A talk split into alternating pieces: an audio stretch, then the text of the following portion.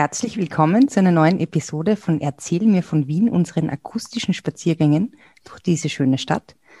Heute beginnen wir eine neue Ära sozusagen, nämlich die Ära des Liedes, des Wiener Liedes. Und ähm, dazu haben wir einen besonderen Gast in dieser Spezialfolge, Professor Herbert Zotti, den geschäftsführenden Vorsitzenden des Wiener Volksliedwerks.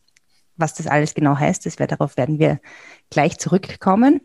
Und ähm, bevor es jetzt wirklich losgeht mit unserem Gespräch zu dritt, also heute werden die Fritzi und ich mit dem Herbert Zotti ähm, gemeinsam diese Podcast-Folge machen, möchte ich mich nochmal ganz herzlich bedanken für eure Unterstützung via PayPal zum Beispiel und auch dafür, dass ihr unsere Folgen an Freundinnen und Freunde weiterempfehlt. Und wenn ihr ähm, was Süßes zum Podcast hören wollt, nein, nicht hören wollt, sondern kosten wollt, dann empfehlen wir auch euch, euch auch heute, so dass ich es rausbringe, im Webshop der Bäckerei Lechner einen Erzähl mir von Wien Würfel zu bestellen. Der Promocode ist Wien 2021. So, nun aber zum musikalischen Teil dieses ähm, Podcasts, nämlich zu unseren Spezialfolgen über das Wiener Lied. Und ich sage mal ganz herzlich Servus Herbert. Hallo, Kirsti. Servus Herbert. Und Servus Ritzi. Servus Edith. Erzähl mir von Wien. Und vom Wiener Lied. Und vom Wiener Lied, ja wunderbar. Okay. Erzähl mir von Wien. Geschichte und Geschichten präsentiert von Edith Michaela und Fritzi Kraus. Also wir haben schon gehört, heute sind wir zu dritt in diesem Podcast. Wir haben einen besonderen Gast, den Herbert Zotti, der geschäftsführende Vorsitzende des Wiener Volksliedwerks ist. Das klingt jetzt etwas sperrig und es wird eigentlich dem, was der Herbert alles über das Wiener Lied weiß, überhaupt nicht gerecht. Denn er hat Ausstellungen ähm, kuratiert zu Wiener Dasein. Er hat ähm, ja, unzählige Dinge gemacht. Herbert, was hast du alles so gemacht? Äh, auf das Wiener Lied. So genau weiß ich das nicht mehr, aber ich versuche es einmal zu rekapitulieren. Also ich mach, bin seit 1990 Vorsitzender im Wiener Volkswerk, also 30 Jahre jetzt gut. Und in der Zeit haben wir unendlich viel gemacht. Ich bin ja da eigentlich hineingestolpert ein bisschen. Ich habe das ja, war nicht in meiner Lebensplanung vorgesehen, mich jemals mit Wiener Lied auseinanderzusetzen. Mhm. Äh, ganz im Gegenteil, ich habe das als Jugendlicher gehasst, ist vielleicht übertrieben, aber das hat mir überhaupt nichts bedeutet. Ich habe das sofort abgetan, wenn es im Radio gekommen ist. Und der Heinz Konrad hat sich ans Krankenbett gesetzt oder sowas. Das war mir einfach so, so zwider. Da haben wir gedacht, das, das geht dir nichts an. Und dann bin ich irgendwie durch historische Zufälle äh, da hineingekommen. Eigentlich über Volkstanz und dann über Singen und dann zum Schluss äh, bin ich im Wiener Volksliedwerk gelandet. Und äh, da hat mir eine, eine sehr gute Bekannte damals gesagt, hör dir das einmal an, gehen wir da ins Fuchsenloch und äh, so bin ich da hineingekommen. Das Fuchsenloch war damals ein Wirtshaus in Otterkring, das gibt es leider auch schon nicht mehr. Und äh, das war so ein halb dunkler Raum und da waren zwei ziemlich alte Damen und ein äh, auch ziemlich alter Herr, die haben da zu dritt irgendwas gemacht. Ähm, ich war zuerst also, geschockt, ist auch übertrieben, aber jedenfalls nicht sehr amused. Bin aber dann drauf gekommen, dass es die berühmte Trude Mali und die Poldi Debeljak war, die da drin gesungen und ge gedudelt und gejodelt haben. Und ähm, der Peppi Mataschek hat auf der Harmonika dazu gespielt. Und das war eigentlich wirklich mein Einstieg. Äh, wie das erste Mal dort war, habe ich noch nicht sehr viel empfunden. Ich bin dann Name hingegangen und dann hat es angefangen, irgendwie zu gefallen. Dann habe ich auch schon bloß verstanden, also zumindest gekannt, äh, so Wiedererkennung und das war sehr nett. Und dann bin ich irgendwann einmal süchtig geworden drauf. Das, irgendwie, das war, also die Musik ist, ist sehr eigenartig äh, für, für jüngere Leute. Also wenn man, die, es, hat ein bisschen was mit Alter zu tun. Das heißt, man braucht gar nicht besonders enttäuscht sein, weil man als 15-Jähriger mit dem Wiener Lied noch nicht rasend viel anfangen kann. Es, man wird eh von selbst älter, Gott sei Dank. Mhm. Dann kommt es irgendwann. Okay, Fritz, wann ist dann die Idee gekommen zu dem Wernherren-Festival? Das, das Wernherren-Festival ist ja, äh, entstanden aus einer Idee vom, vom Stadtrat Marbo damals, der Peter Mabo war Kulturstadtrat in Wien und im Jahr 2000 hat er gesagt, er will was fürs Wiener Lied machen. Und da hat es eine, eine Ausschreibung gegeben von der Kulturabteilung. Äh, und äh, Wernherrn war ein Projekt davon. Es haben sich da ein paar beworben drum. Äh, der Wiener Rosenstolz war damals auch dabei, also die, die, das Theater am Spittelberg und noch einige andere Initiativen. Und ähm, wir haben halt erklären müssen, was wir uns da vorstellen und wie wir uns das machen.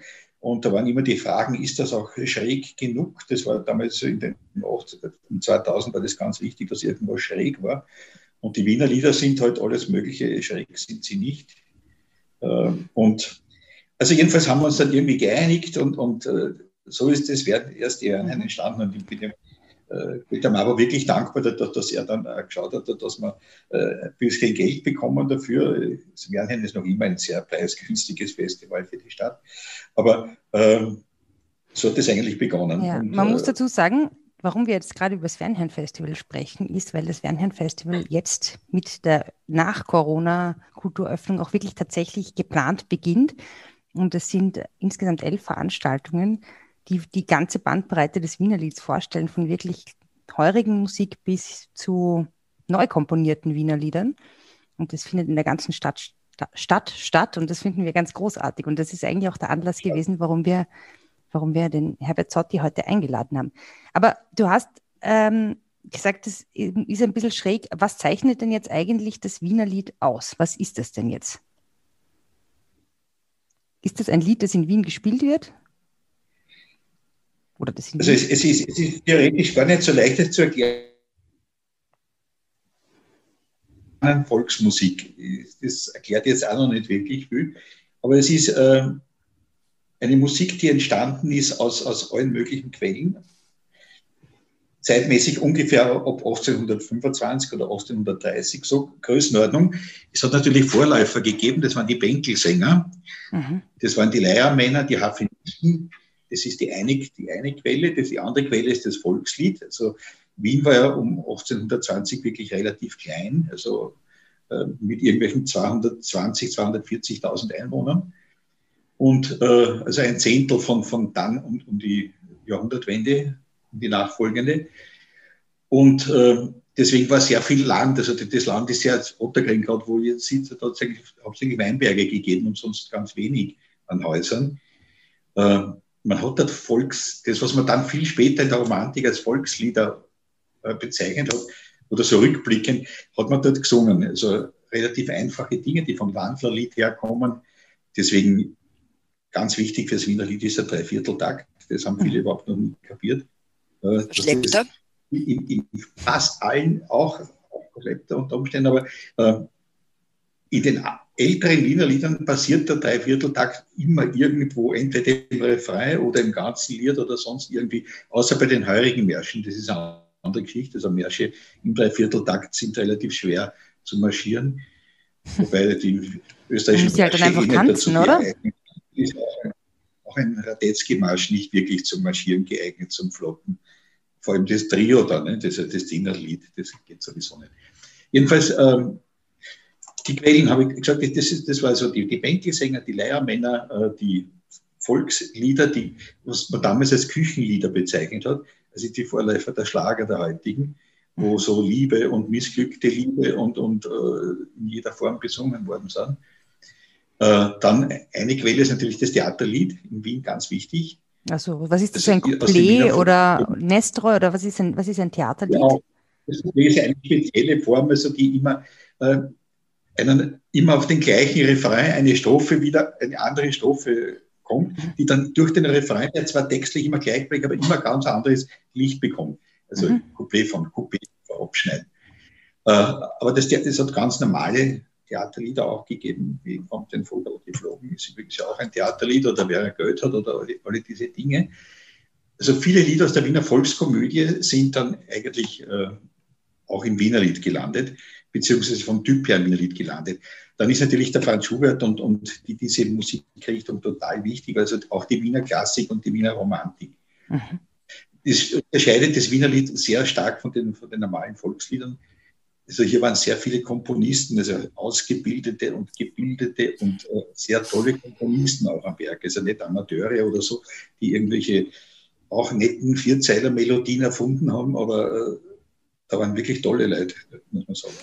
Also das Deswegen heißt, das Wiener Lied, bitte? Das heißt, das Wiener Lied ist nicht nur eigentlich aus dem Volksmund entstanden, sondern da war wirklich ein Konzept dahinter, teilweise auch. Es waren wahrscheinlich viele Konzepte dahinter, ja.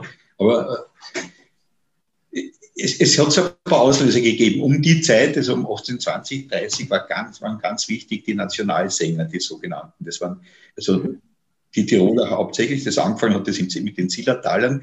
Die haben äh, zuerst als Wanderhändler einmal gearbeitet und hat Handschuhe verkauft und haben dazu gesungen, oft um Publikum anzulocken. Und man hat dann eigentlich gemerkt, dass man mit dem äh, Singen mehr Geld verdient als mit diesem ganzen Handschuhverkauf. Und die Tiroler Gruppen sind dann wirklich in den 1820er, 30er, 40er, 50er Jahren quer durch Europa und bis nach Amerika gezogen und haben dort die, diese Lieder.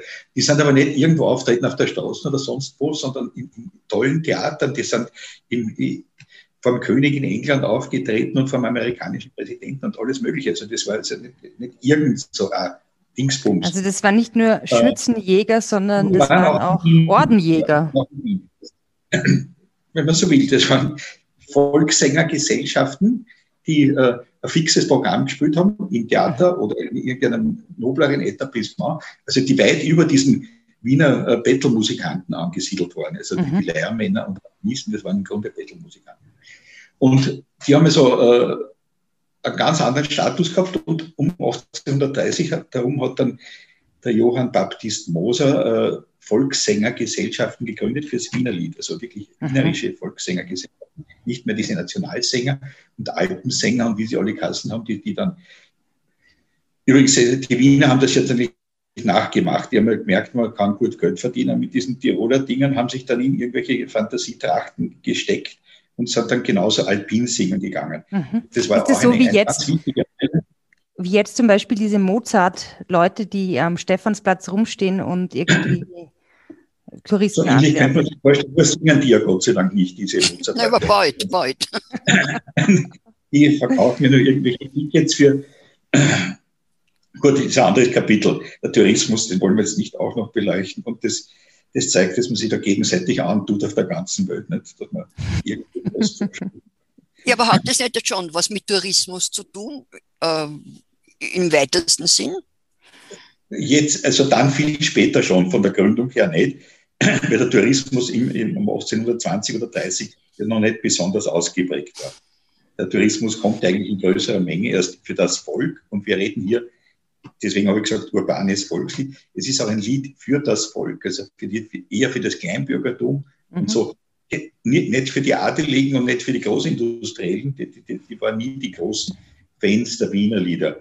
Ja, aber Herbert, entschuldige Frage. Es war doch damals eben in der ersten oder in der Mitte des 19. Jahrhunderts auch so, dass man viel mehr gesungen hat. Das hat man natürlich, mangels anderer Unterhaltungsmöglichkeiten auch. Ne? Ja, also dafür war es ja wahrscheinlich, ich meine, der Schubert, braucht man ja nur denken an diese ganzen äh, Salons und so weiter. Dafür wird er ja das auch geschrieben haben, nehme ich an. Ne? Der Schubert ja, aber äh, in den Salons haben sicherlich kaum heurigen Sänger, also keine Wiener Liedsänger gesungen. Nein, nein, aber ich meine, im Kunstlied, es ist Kunstlied. Als, das hat es natürlich schon gegeben. Es hat auch eine Ausnahme gegeben im alpinen Gesang. Es hat einen Zitterspieler gegeben, den Alexander Baumann, der hat ländliche Lieder geschrieben und dazu Zither gespielt. Und der war unheimlich gern gesehen in den Salons. Der ist so um 1840, 1850 ist er gestorben etwa. Äh, und der hat auch eine ganze, der Theaterstücke auch geschrieben, so ländliche Bauerntheaterstücke, wie das Versprechen hinterm Herd oder sowas. Und hat auch Lieder geschrieben, die heute noch immer ganz bekannt sind und die jeder Steirer zum Beispiel glaubt, das ist ein Steirer-Lied oder jeder Kärntner glaubt, das sind Kärntner Lieder. Also zum Beispiel die Pfeiferlburm von Grundlsee hat er geschrieben wir sind die zwei Pfeifer Oder ähm, den Ausseer Postillon oder äh, der traurige Bur. Also eine ganze Menge Lieder sind da in Wien komponiert worden für diese auch Soireen und für diese Salons, mhm. die dann aufs Land gewandert sind und äh, wo, wo die alle glauben, das ist eh ein ländliches Lied. Es ist auch ein ländliches Lied.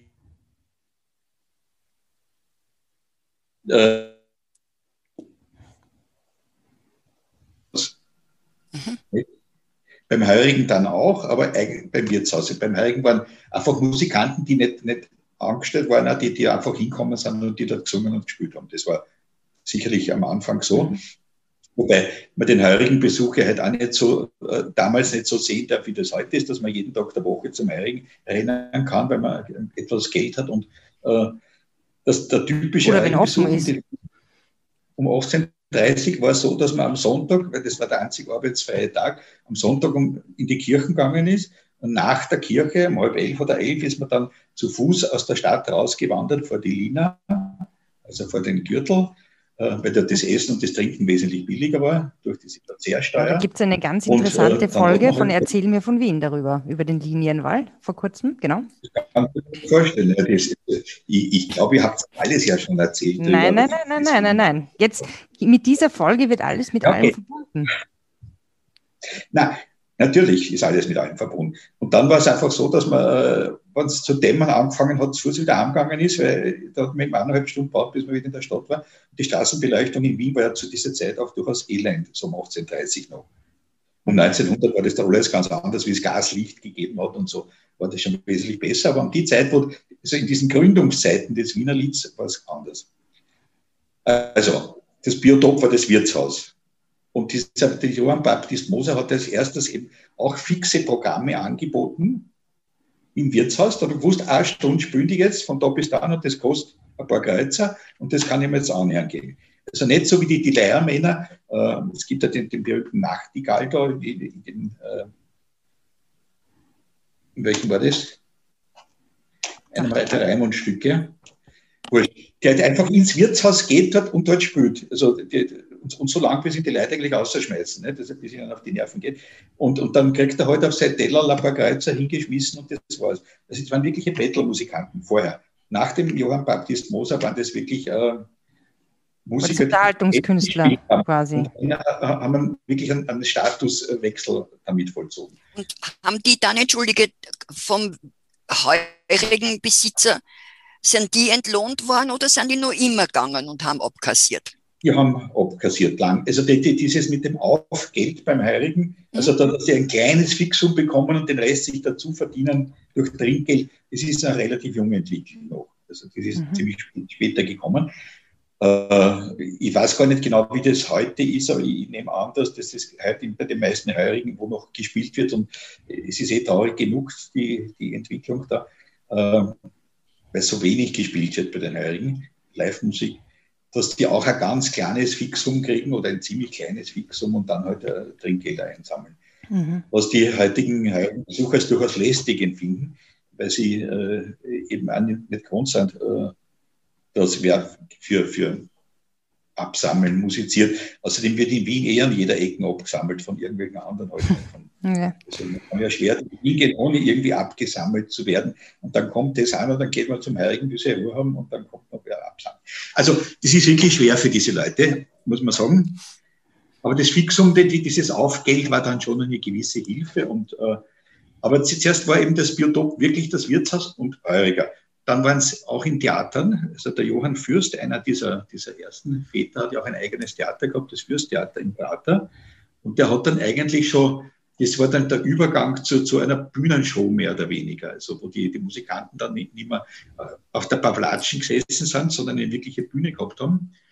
Und, äh, und die Leute zugehört haben, wenn die gespielt haben, was ja beim Heurigen nicht unbedingt typisch ist. Im Wirtshaus war das schon typisch dann bei diesen Vorführungen der Volkssänger. Außerdem hat es im Wirtshaus immer ein Klavier gegeben, dann im Biedermeier. Deswegen war das, das ursprüngliche Begleitinstrument der Wiener Musik war das Klavier. Mhm. Das wird heute auch vielfach nicht mehr beachtet. Es wird, also viele glauben, dass die Kontergitarre und, und die, die Schrammelharmonika das Originalinstrument mhm. für die Wiener Musikbegleitung. Das ist halt einfach nicht wahr. Schon deswegen nicht, weil die beiden Instrumente erst in, in den 1850er und 60er Jahren erfunden worden sind. Mhm. Deswegen können sie schon gar nicht dabei gewesen sein. Gut. Ja, wo waren wir stehen geblieben? Ähm, äh, und auf der Bühne. Was macht die Musik aus? Das waren wir immer. Wenn wir vielleicht äh, zurückkommen nur auf die Bühne, weil du sagst, das hat sich so entwickelt, da hat es ja dann schon gegeben Leute, die wirklich sehr bekannt oder die. Das, war so 1840 hat es gegeben, diese Bühnenkultur. Und es hat eine zweite Entwicklung noch gegeben, dass die Theatersänger und Theatersängerinnen sehr häufig nach ihren Theateraufführungen dann zu den Wirtshäusern oder zu den Heurigen gegangen sind und dort weitergesungen haben. Und äh, deswegen gibt es diese Beeinflussung vom Theater her zur Wiener Musik immer sehr stark. Also es haben sehr viele Schauspieler immer Wiener Lieder gesungen, was ja heute auch noch so ist. Und das funktioniert ja beim vielen auch sehr gut. Äh, es gibt auch Opernsänger, die Wiener Lieder singen, aber das ist wieder weniger erfreulich für die, für die meisten. Also, Aha, das ist aber sehr gut. Finde ich sehr ja. gut, den, den Einwand. Ja. Wieso, Fritzi? Ganz einfach so, weil wir die äh, mit ausgebildeter Stimme und weil das nicht original ist. Und Bauchstütze einfach das Volk, also ein normaler Sänger singt anders. Es hat übrigens den, den, den Begriff der Natursänger auch gegeben, weil viele dieser Wiener, viele dieser Wiener Liedsänger, die wir sind, das waren schon äh, mehr oder weniger ausgebildete Sänger, aber eben keine Opernsänger. Die haben schon gewusst, wie man mit der Stimme umgeht und so. Dann hat es aber auch viele sogenannte Natursänger gegeben, die einfach so gesungen haben mhm. und eine gute Stimme gehabt haben. Das waren vor allem die Fiaker, die ihre Herrschaften zu den Heurigen geführt haben. Vor allem oder die Waldschnepfe da in Dornbach oder was? Genau, darüber, ich wollte gerade sagen, die Waldschnepfe, über die haben wir mal auch schon mal gesprochen und dass da auch die Fiakermilli aufgetreten ist und der Herr Bratfisch und der Herr, Brat, Herr Bratfisch war der Fiaker. Bratfisch hat aber eher gepfiffen, oder? Nein, der, der, der, der ist ja toll. So, ja. ja. Ziemlich viele Wiener Lieder gewidmet, sogar persönlich. Wir haben einen Haufen Notenblätter da, wo er am Titel drauf ist und dann gewidmet. Ja, wirklich?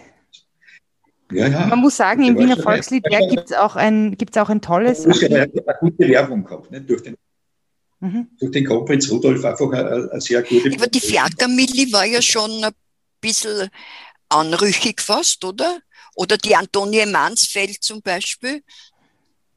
Natürlich, Frauen sind ja immer ein bisschen anrüchig, wenn sie singen. Nein, naja, also, da, nein, damals also, kann man äh, das schon sagen. War bis 1870 Frauen verboten aufzutreten. Bis 1870 war es Frauen verboten. Im. Mhm. Noch dazu in Männerkleidung. Ab 1870 ist es dann erlaubt worden, eben in Männerkleidung, erst ab 21 Jahre und bis maximal 23 Uhr durften sie. Das ist ja fast wie eine Corona-Lockdown-Bestimmung. Ja, die Männerkleidung war es eigentlich. Eigentlich war die, die Vorschrift war ja, dass sie in einem schwarzen, hochgeschlossenen Kleid auftreten. Mhm. Also ganz seriös. Nur sie die Jackamilli darüber hinweggesetzt. Die ist einfach in seinem sehr kessen äh, Reiterkostüm aufgetreten. Äh, es, es, hat offensichtlich niemand gestört oder es ist, ist, nicht angezeigt worden oder sonst was dafür. Aber äh, sie ist eher die Ausnahme. Also wenn man die anderen anschaut, so die Anna Ulke oder sowas, die haben wirklich diese hochgeschlossenen Kleider. Und diese Damen haben ja äh, häufig auch ziemlich schlüpfrige Lieder gesungen, was sich natürlich in so einem strengen Kostüm besonders gut macht. Und die Herren haben auch schlüpfrige Lieder gesungen oder nur die Damen? Ja, die haben zugehört. Die, bei den Herren war es äh, normal, die haben schon auch schlüpfrige Lieder gesungen. Wobei äh, dieser Johann Baptist Moser, der eingangs erwähnte, war sehr darauf bedacht, dass man das Wiener Lied frei macht von diesen zotigen Liedern die, und von dieser Derberotik. Äh, mhm. Das haben die Leute sehr, sehr begrüßt, aber nach zehn Jahren war ihnen das schon Fahrt wieder nicht. Und dann ist die Erotik auch wieder zurückgekehrt ins Wiener Lied. Ja gut, und es hat ja auch die Spiegelberg-Lieder gegeben, die man ja. dann sehr lang unter Verschluss gehalten hat. Und ich die schon. noch unter Verschluss. Was sind die Spiegelberg-Lieder? Was die Spiegelberg-Lieder, ja. Mhm. Was ist das? Die, ja, die sind, die sind schon. Eine Sammlung, äh, die der, der Emil Karl Blümel 1906 oder 1904, 19, also Anfang des 20. Jahrhunderts rausgebracht hat. Äh, in einer Sammlung, also erotische Lieder aus Wien, die, ähm, da steht dann drauf, nur für, nur für Gelehrte. Also, Na bitte. Das ist ungefähr so, wie Beate Use ja angefangen, nicht nur, ja. für, nur für, nur für medizinische oder so. Also äh, okay. natürlich, also die, die, diese Lieder sind dann schon bekannt geworden. Dann gibt es ja noch das Buch vom Schiedrowitz, über die erotischen Lieder. Es gibt da diese Abteilung schon, aber die ist ja nicht sehr groß gefeiert worden, muss man sagen. Also nicht, äh, die, die, die Volkssänger und Wiener Liedsänger haben das also eher so äh, nach Mitternacht gesungen, halt dann so im mhm. kleinen Kreis, aber nicht offen auf der Bühne normalerweise. Das, mhm. also die wirklich. Äh, wann würdest du sagen, war die Hochzeit des Wiener Lieds? War das so um neun, so spätes 19. Jahrhundert oder war das später? Das oder? So wie, Wie bitte? Der dritten Welle. Also die, das Wiener Lied hat auch zwischen sehr florierend und eigentlich schon abgestorben und tot gesagt und dann kommen wieder Retter. Also die erste große Welle sicher so um 1870 herum. Mhm. Also grob Ringstraßenzeit, äh, Weltausstellung, äh, Börsenpleite. Also das ist das eine. Äh, und es gibt auch immer Entwicklungen, die das sehr stark beeinflussen, weil die Unterhaltungskultur ändert sich ja unheimlich rasch. Das, nimmt man so nicht wahr. Man denkt, es gibt halt das. Aber wenn man schaut, die, diese erste Wirtshaussingkultur, und dann kommen die Bühnen und dann wandert das Wienerlied ins Kabarett und in, in, die, diese, äh, in die Revuen und in, in alle diese Dinge. Und dann, wir finden dann sehr viele Programme, also 1870, 1880, 1890, äh, wo dann eben eine Vorführung der Laterna Magica und dann kommen die Equilibristen und dann kommt der Wiener Liedsänger und dann kommen zwei Jodlerinnen aus der Steiermark und so. Also die, das wird dann eingebaut in große Programme, so ein bisschen mit äh, Binnenexotik, wenn man so will, äh, das Wienerlied. Aber so reine Wienerliedabende, die gibt es auch, aber äh, für ein sehr spezielles Publikum. Die normalen Leute haben dann schon sehr genossen, eine sehr große Abwechslung in dieser Unterhaltungskultur. Ja. Nach 1900 hat es dann diese großen Vergnügungspark gegeben, also einen großen Venedig in Wien. Es hat ja um die Weltausstellung schon andere sehr riesige Vergnügungsparks gegeben, wie den Dreher den Dreherpark oder sowas. Vielleicht habt ihr auch schon was ja, gemacht. Ja, ja. Dreherpark? Na, freilich. Ja, klar, muss ich dazu sagen. Also, äh, genau. Das heißt, eine, eine Reihe großer Tanzetablissements gegeben, wo auch gesungen worden ist. Und dann hat es eben noch, noch die, die, diese Praterlandschaft gegeben, Venedig in Wien, wo äußerst viel musiziert worden ist. Und das war auch eine der Wellen, der Hochwellen des, mhm. der Wiener Musik. Obwohl da schon immer wieder ganz andere Sachen, ganz andere Musikstile auch dabei waren. Und, und äh, das Wiener Lied ist ja auch nicht immer so geblieben, wie es war. Es kommen dann alle Moderichtungen der Musik hinein. Es kommt mhm. dann der Shimmy und Foxtrot und der Tango ins Wiener Lied und dann viel später der, der Jazz und äh, genau. der Blues, der Odiner Neuwirth oder sowas. Also man kann nicht sagen, es war so und es war bis dann so. Das sind äußerst fließende Übergänge immer von. Man hat gern Geschichte so bis daher, das brauche ich euch nicht erzählen. Das ist historisch sehr gut. Deswegen, äh, aber man hätte es lieber, wenn es bis 1870 so gewesen wäre, ab 70 bis 90. Ist aber leider nicht. Also es ist immer alles gleichzeitig. Und, das, ähm, ja. ja. ja. aber das ist schon mal eine sehr gute, das ist schon mal ein sehr guter, hm, ein, ein, ein, ein Ende eines ersten Aktes, sagen wir mal so, über die Geschichte des Wiener Lieds. Ähm, und in unserer nächsten Erzähl mir von Wien Folge werden wir euch noch ein bisschen mehr etwas über die Themen des Wiener Lieds erzählen. Wir haben es ja heute schon kurz angesprochen. Ähm, mhm. Wenn ihr die Original, also nicht nur, nicht, also wenn ihr originale Wiener Lieder hören wollt, nämlich in ihrer ganzen Bandbreite, dann empfehlen wir euch ähm, das Wernherrn Festival ähm, zu besuchen. Ähm, das beginnt jetzt mit dem 19. Mai und es dauert bis zum 4. Juli 2021. Karten gibt es auf www.wernherrn.at. Und ähm, ja, das Tolle ist, dass es auch an unterschiedlichen Orten stattfindet, wie zum Beispiel eben Heurigen oder in den Weinbergen oder eben auch im Bockkeller, von dem wir jetzt auch vielleicht in der nächsten Folge noch was hören werden. Ich Übrigens euch, auch hm? ja? Hofburgkapelle. Auch in der Hofburgkapelle. Die kein Wiener kennt. Genau. ja, na, vielleicht erfahren wir auch über die Hofburgkapelle nochmal mehr an anderer Stelle. Für heute möchte ich mich mal ganz herzlich bedanken bei dir, Herbert, bei dir, Fritzi. Ich wünsche euch beiden einen ähm, schönen, schönen Nachmittag. Wernherrn könnt ihr auch äh, die Wien auf den Spotify-Playlists von Wernherrn, die ihr in den Shownotes findet. Ja, hört euch das an und ich sage für heute mal Servus Herbert und Servus Fritzi. Servus Herbert, Servus Edith.